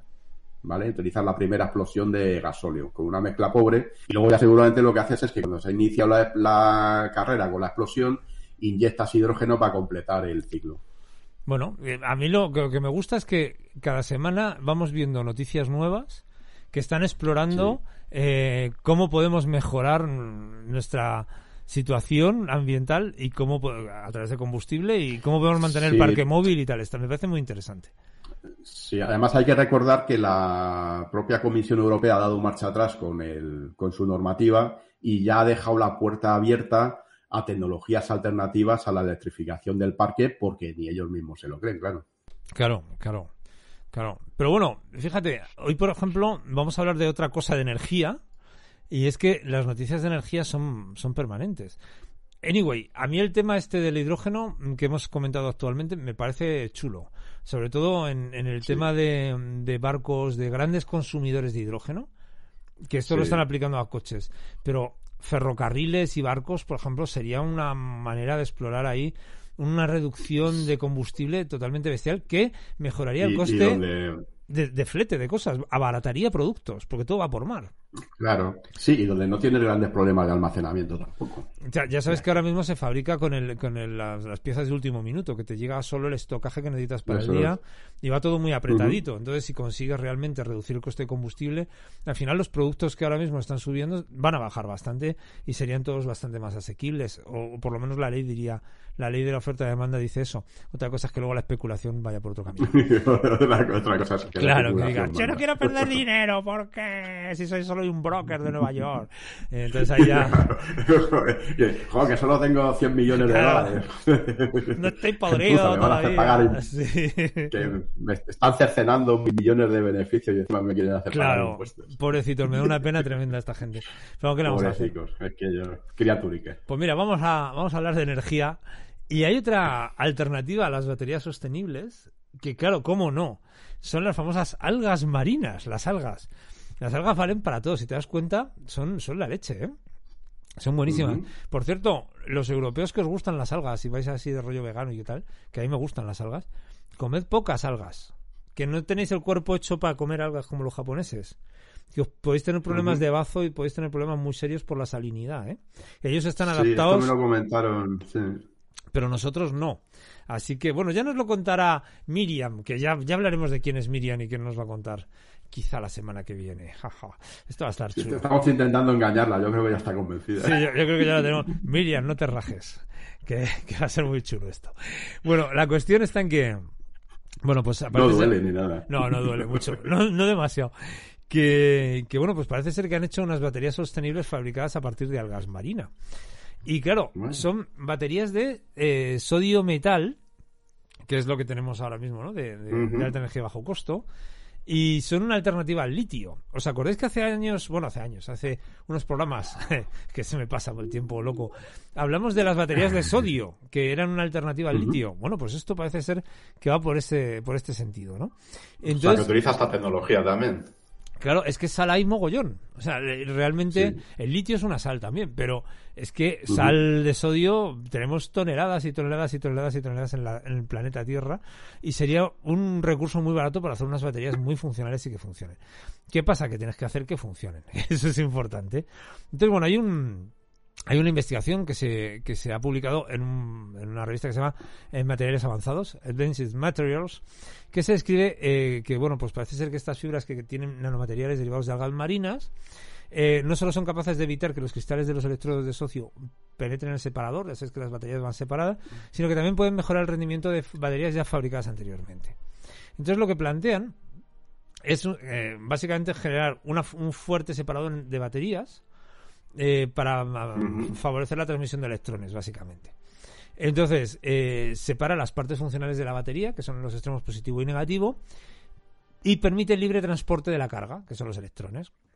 Entonces, bueno, pues parece ser que los materiales hechos a base de algas marinas pueden hacer que el separador primero sea muy resistente, evitar que sean eh, perforados por, eh, por- por estructuras metálicas hechas por el propio sodio y también permite una mayor capacidad de almacenamiento y eficiencia y aumento de la vida útil de las baterías. Lo que es fantástico. O sea, al final lo que están diciendo, vamos a mejorar las baterías a base de un separador hecho con algas marinas. Y bueno, esto, ¿quién lo ha hecho? Pues la Universidad de Bristol, el Imperial College y el Universita- eh, University College de Londres. Y bueno, pues están encantados. Y eh, probaron con celulosa, mm, haciendo una celulosa de, de alga marrón. Eh, que la alga marrón es esta alga que te encuentras en Inglaterra en todos los lados, en todas las playas, ahí una, una alga gordita, gelatinosa y chula. Que bueno, pues vemos que ya no solo vale para que huela fuerte la playa, sino que también pues tiene una utilidad en las baterías, ¿no? Y bueno, pues el doctor Amaka Ollanta, que, que es del, del Instituto de Compuestos de Bristol, a mí es que el tema de metamateriales me, me flipa. Empezó, Sí. eh, este fue el que inventó estos nanomateriales de celulosa. Y dijo este señor, me encantó ver que estos nanomateriales pueden fortalecer los materiales del separador y mejorar nuestra capacidad para avanzar hacia baterías basadas en sodio. Esto significa que no tendríamos que depender de materiales escasos como el litio, que a menudo se extrae de forma poco ética y utiliza una gran cantidad de recursos naturales como el agua para extraerlo. Claro, eh, conseguir una batería de sodio sería la leche. Ya solo en el tema de, por ejemplo, energía solar eh, auto- de autoconsumo fotovoltaica en casas, yo tengo una batería de litio que vale un pastón. Pero, y, y, joder, ha costado mucho. Pero si fuera de sodio sería mucho más barata, funcionaría igual de bien, tendría una vida útil probablemente más larga y encima estás teniendo un producto más ético. O sea que está muy bien. Yo, yo, yo creo que el- yo creo que la diferencia que hay fundamentalmente, lo mismo estoy equivocado, ese puede ser por el tamaño de las baterías. El litio, por lo que sea, permite miniaturizar las, las baterías y yo no sé si el sodio lo permite. Bueno, yo las baterías que tengo de, de litio son bastante grandes, son como un radiador. Sí, yo la he visto, pero, pero para todo lo que tienes es, es realmente contenido. O sea, sí, sí, tengo la energía del sol ahí metida a tope. Wow. Pero, oye, eh, cosa que os recomiendo a todos poner, por favor, placas solares, que mola un montón eso de, de decirles a las, a las eléctricas, te la haré que te vi, que mola un montón. Y además funciona muy bien, vivimos en un país muy, muy propicio para estas cosillas. Y, y es fantástico. Que, oye, ¿qué te parece si ponemos un poquito de música y vamos a hablar Claro. luego de un tren depurado, un tren chino? Y Luego, chinos viajando a lo loco, ¿no? los chinos viajando a lo loco, va a ser fantástico. Un, sal- un saludo para los chinos. Un saludo para, para Xi Jinping. Xi Jinping que, que nada. Que ya, ya de, de- de pura dirigente es en directo y todo. Sí, ya. claro. Y está hecho un brazo de mal ya. Nos va, nos va a depurar. De hecho, este tren huele a limpio porque está depurado. No os digo más. Ahora volvemos. Vamos a poner a un colega que también está depurado que se llama Jimi Hendrix. Y vamos a Ay, poner uy, qué bueno. un temazo que se llama. Hombre, a mí me encanta Jimi Hendrix. Hoy, hoy, hoy, me está, hoy me está llegando al corazón, ¿eh? Lo sé, lo sé. este- es un día tonto. Es que cuando se pone así el día tontorrón me pongo musicalmente estúpido. Y vamos a poner All Along the Watchtower, uno de los mejores temas, en mi opinión, de Jimi Hendrix. Así que ahora volvemos en el cronovisor y os dejamos con Jimi Hendrix. Hasta ahora.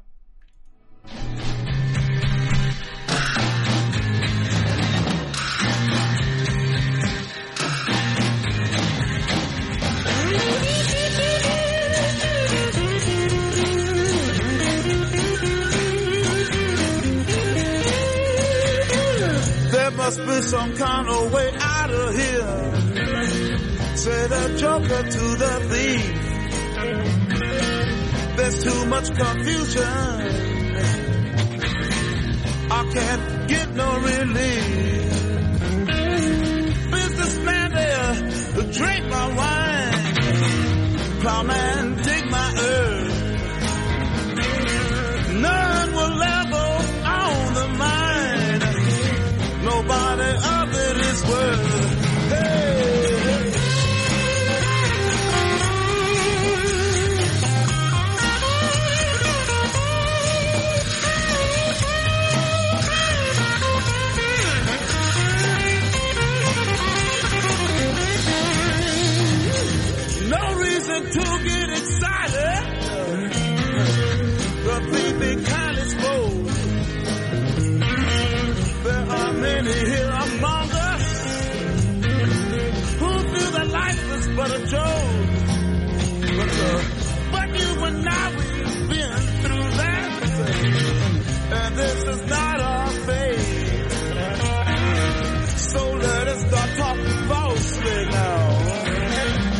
I was here.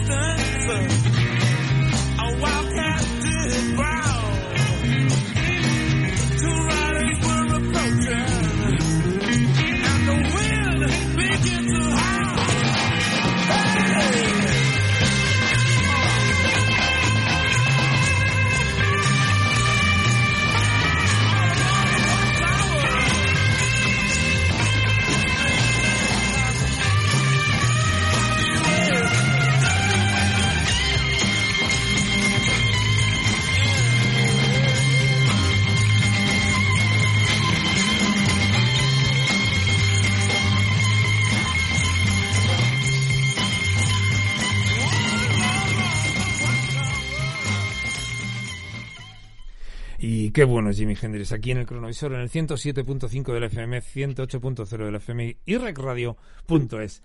¿Cómo mola este tío? ¿Cómo me, ¿Cómo me pone a mí esto? Sí. A, a mí, a mí Jimi Hendrix siempre me ha molado, desde chaval además. Es una cosa Buenísima, tío. Y luego te pones a ver las letras y, y joder, son durillas, ¿eh? Sí. O sea, algunas son... La de Joe es bastante cañera, bastante cañera. Si buscáis las, las letras, veréis cómo habla de un asesino y, bueno, de unas historias bastante heavy. Y bueno, hablando de cosas heavy y cosas que no están nunca copiadas, eh, vamos a hablar de cómo los chinos han copiado el maglev y el hiperloop a la vez. Es una cosa muy interesante. Eh, resulta que, bueno, ya sabéis que España es el segundo país eh, del mundo en líneas de alta velocidad. A pesar de que somos un país pequeñajo, una península y tal, pues si tenemos una, la orografía que tenemos, que tampoco es que seamos aquí la planicie, que tenemos una orografía compleja en este país, pues aún así tenemos trenes de alta velocidad que van pues prácticamente a 300 kilómetros por hora y bueno, pues nos podemos mover bastante bien. También es verdad que España tiene una peculiaridad un poco extraña, que es que tiene un modelo radial de vías de comunicación que salen de Madrid. Y bueno, pues hay corredores ahora que deberían moverse mejor, que es el corredor mediterráneo. Eh, hay, hay zonas que están mal comunicadas, como puede ser, por ejemplo, desde Zamora hacia Cataluña, ¿no? Toda esa parte de... de- Bueno, de- digamos que, di- digamos que yo que viajo bastante, que España tiene un sistema de comunicación ferroviaria bastante absurdo. Sí, sí, sí, no, y hay que cambiar un montón de historias. O sea que, lógicamente... Entonces, antes hablábamos mucho, por ejemplo, de- del tema de los coches, que decíamos antes, de los coches eléctricos, de los coches no sé qué, no sé cuántos. Entonces, eh, si queremos hacer un sistema sostenible, parece un poco absurdo que, que- que si no vives en una gran capital, estoy hablando de Valencia, Eh. Barcelona o Madrid, eh, al final tengas que coger el coche para todo porque es que es imposible moverte. Bueno, y también es verdad que el- en la red de carreteras todavía faltan zonas por comunicar bastante importantes. Hay zonas Claro. incomunicadas en este país por carretera o muy mal comunicadas por carretera que impiden su desarrollo. Y esto, bueno, pues también es algo interesante. Ya no solo las infraestructuras ferroviarias, que tenemos bastantes abandonadas. O sea, tenemos una red de, de- de infraestructura ferroviaria abandonada, sin uso. Por ejemplo, tenemos un tren aquí, Madrid-Burgos, que no- se ha usado una vez, creo, Claro. o dos. O sea, una cosa bastante peculiar. Bueno, el caso... No, es que se apostó todo a la alta velocidad y, y al final pues se ha ido dejando, pero bueno, esto se, se puede tratar en otro momento. Claro, no, pero, pero vamos, vamos por aquí, porque claro, la, la alta velocidad, por ejemplo, en un continente como Europa es fantástica. En el sentido de que, que es competencia directa con el avión. En determinados tramos, digamos, o de- determinadas distancias, tú puedes competir perfectamente con el avión. Yo, por ejemplo, he ido en el TGV francés, desde Endaya hasta París, y el tren de alta velocidad francés, que va a, a bastante velocidad, porque pa- Francia también es, sí es verdad que es un país muy, muy llano, y eso favorece mucho este tipo de líneas. Pues hombre, entre que llegas al aeropuerto, te subes, eh, esperas, te subes en el avión, el avión hace el vuelo a París, aterrizas claro. en Orly, tacatá, tacatá, pum pum, te pasan las cinco horas que tarda el tren en llegar a París. Es decir, que al final Sí. dices, joder, pues es una competencia interesante. Claro, hay países que apuestan por este modelo. ¿Por qué? Porque es interesante y funciona bien. Y uno de ellos es China. Y China, claro, lo que pasa es que China están como muy obsesionados con lo nuestro es lo más rápido, lo más grande y lo más, más chino de todo. Y claro, ellos lo que dicen es, vamos a hacer, hemos un tren de alta velocidad, claro, sueltan el titular, pero todavía no lo tienen. Que usa un sistema de levitación magnética, que eso se llama maglev, son trenes maglev, Ujú. que no son los trenes de alta velocidad que utilizamos aquí ni de coña, son trenes que ahora os explicamos cómo funcionan, y dentro de túneles de vacío que pueden alcanzar los 1000 kilómetros por hora. Estamos hablando cerca de la velocidad del sonido. Y túneles de vacío como el Hyperloop del nuestro amigo el Cucu, el taradillo de Elon Musk.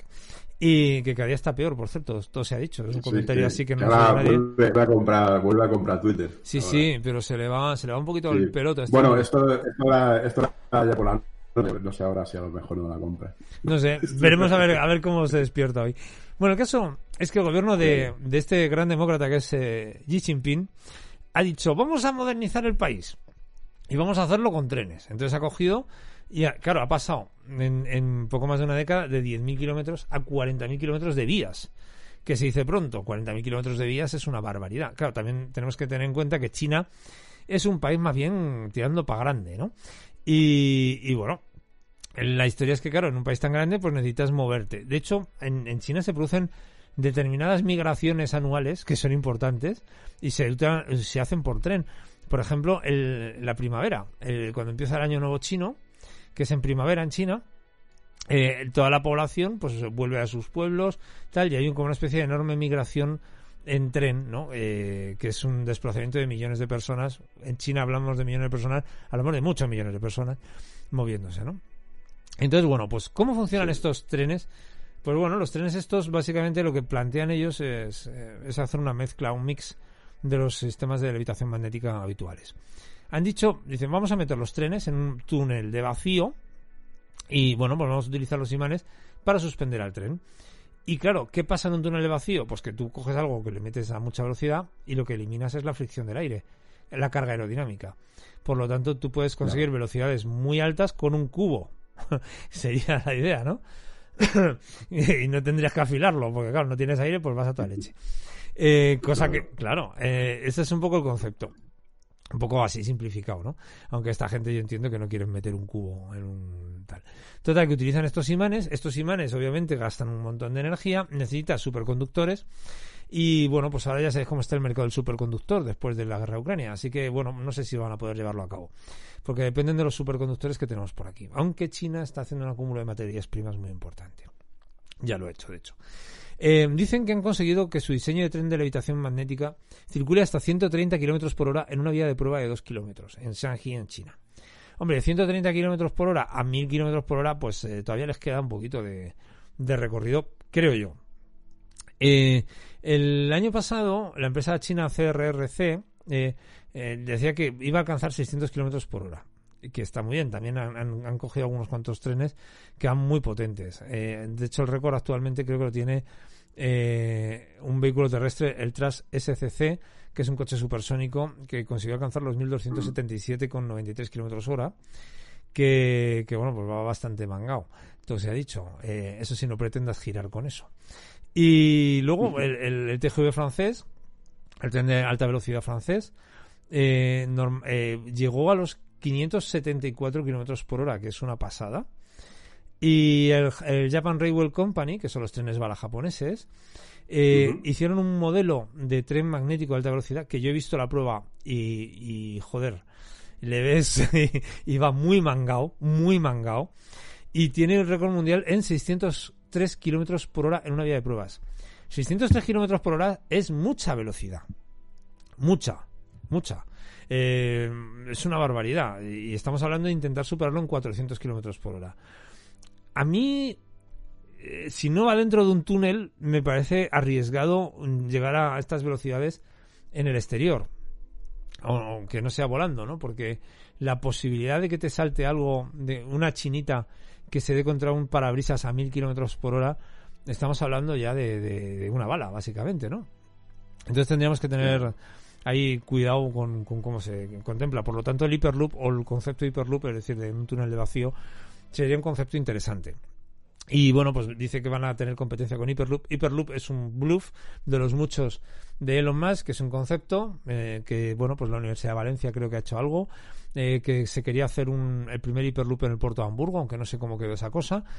Y bueno, pues básicamente lo que no, no parece que, sea un proyecto que haya despertado todo el interés necesario como para poder implantarse en Europa como este hombre pensaba, ¿no? Hyperloop dice, bueno, pues nosotros prometemos no mil, 1200 kilómetros por hora. A ver quién la tiene así más, más rápida.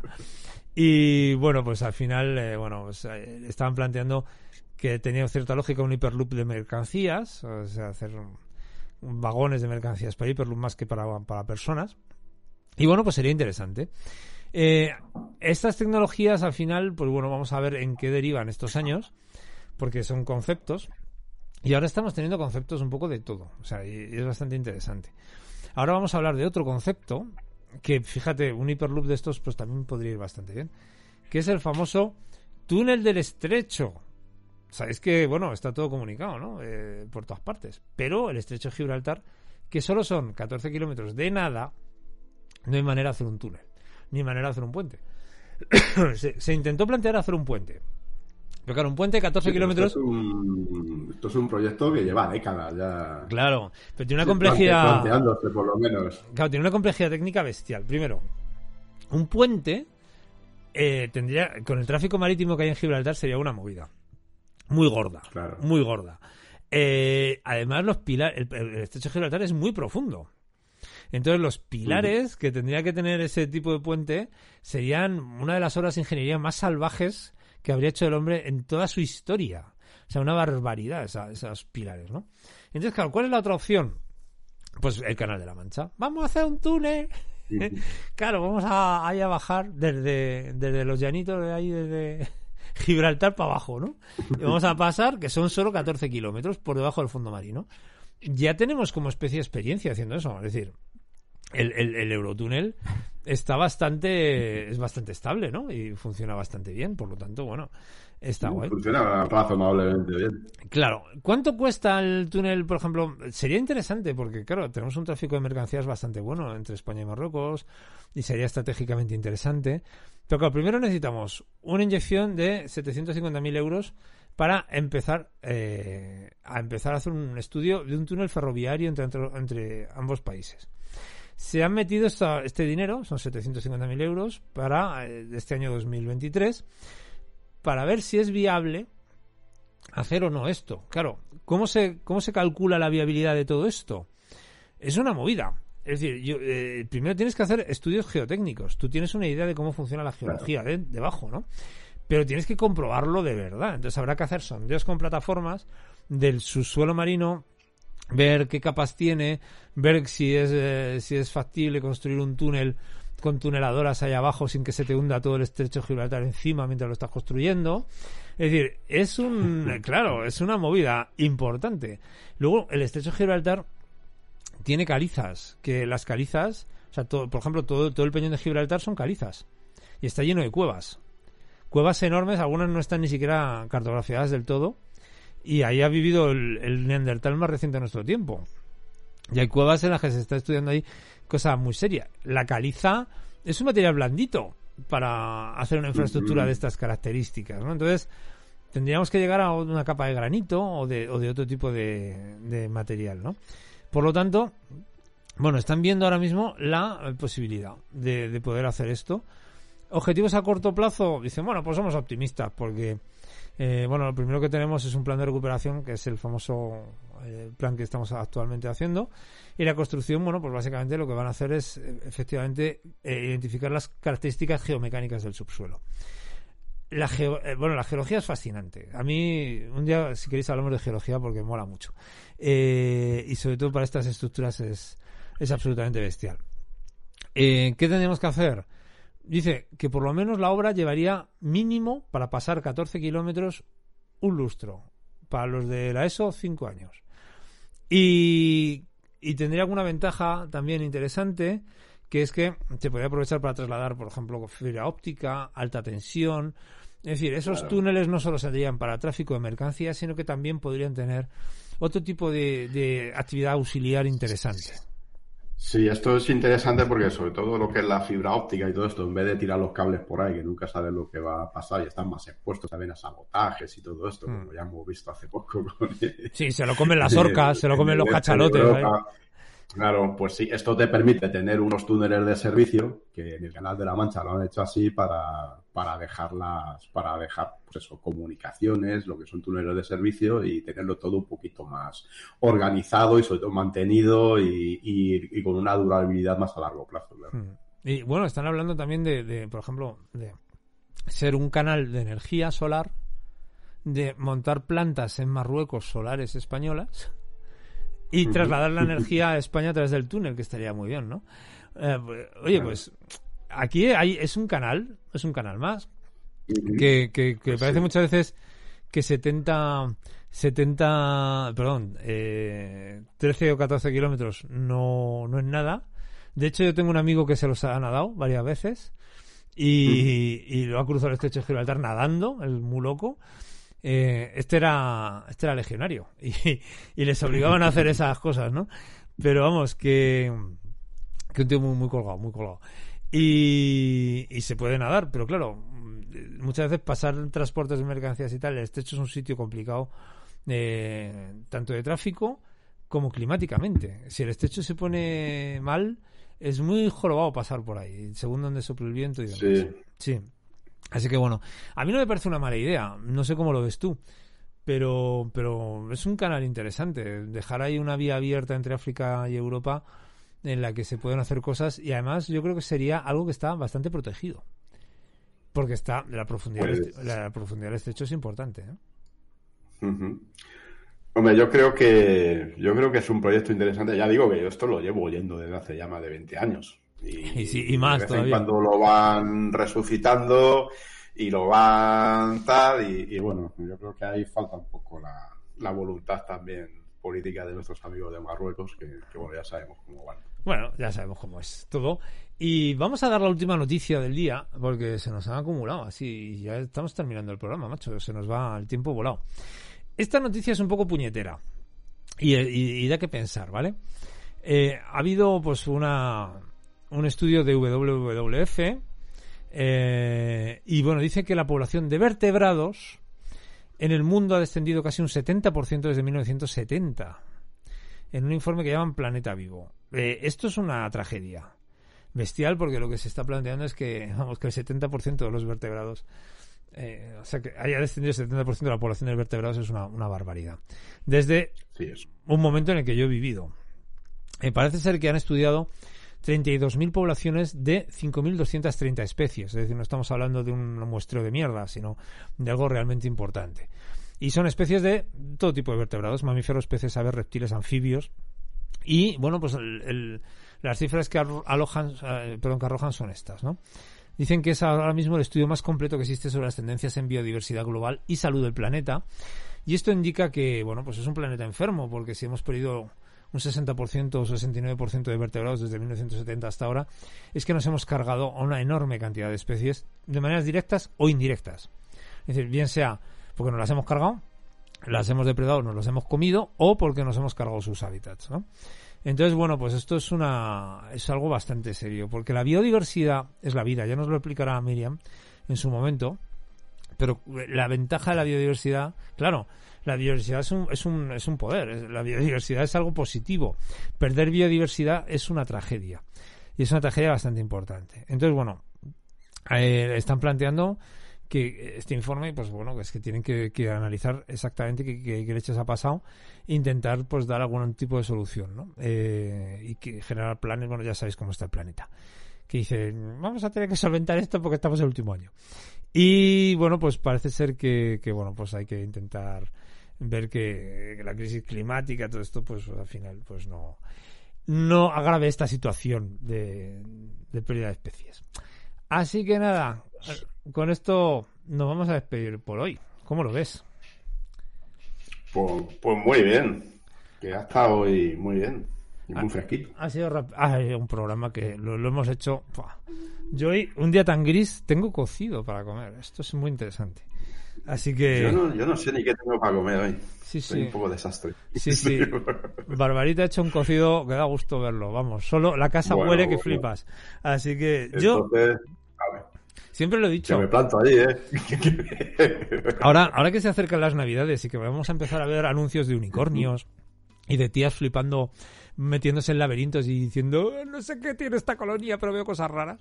Yo siempre he dicho, Sí. no sé qué me he fumado, güey, o qué Sí, te. ¿no te has dado cuenta que los anuncios de colonias son como de gente que está como muy pedo, toda? Bueno, el Como caso, muy flipada. Sí, sí. eso. pues yo siempre he pensado eh, que hay dos aromas que todo el mundo dice, joder, qué bien huele, y no falla nunca, ¿no? Y uno es el jamón serrano y el otro es el cocido. Ujú. Yo creo que hacer una colonia Sí. de cocido de jamón serrano sería un éxito, vamos, inmediato, por lo menos en España.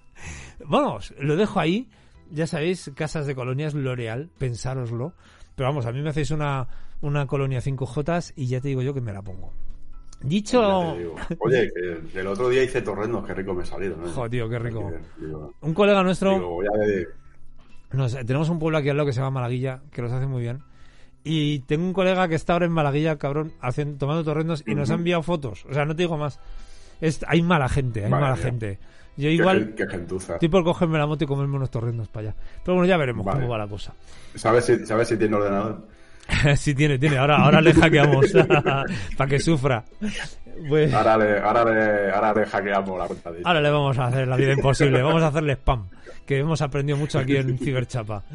Y bueno, si estáis así tan colgados como nosotros y nos queréis escribir, nos podéis escribir al cronovisor.gmail.com a nuestro Twitter, arroba el cronovisor, a nuestro Instagram, el cronovisor, y sobre todo meteros en este grupo tan chulo de Telegram. Telegram mola, hay bitcoins, pero también hay cronovisor. Y es grupo del cronovisor todo junto. Y os vamos a dejar con un tema de un señor que se llama Steve Wilson, británico. Oye, una cosita nada más. Dímelo. Un inciso. Sí. Si queréis conocer un poquito más sobre cómo hacemos el programa y tal, me hicieron una entrevista en los Filipinos, mi amigo Julián. Sí. Entonces, bueno, colgaré el, aunque creo que lo he puesto en el grupo, pero lo voy a poner en el canal el enlace por si queréis escucharlo. Y, bueno, ahí cuento un poquito cómo hacemos el programa, cómo surgió todo esto y damos algunas novedades también que van, que si, que si, que si Dios quiere, el que cada uno elija, pues para, para de aquí a final de año a ver si lo podemos poner en marcha. Anda. Pues vamos a verlo todo, ahora mismo. A ver qué, a ver qué cuenta el Raúl. Y mientras tanto, vamos a escuchar a Steve Wilson, que es el cantante de un grupo que se llama Porcupine Tree, eh, británico él. Y bueno, pues es un tío preciosista que hace cosas muy chulas. Esta canción tiene una guitarra bestial, buenísima, y se llama Drive Home, conduciendo para casa. Así que os dejamos hasta la semana que viene con Steve Wilson y Drive Home. Y nada, nos vemos. Adiós.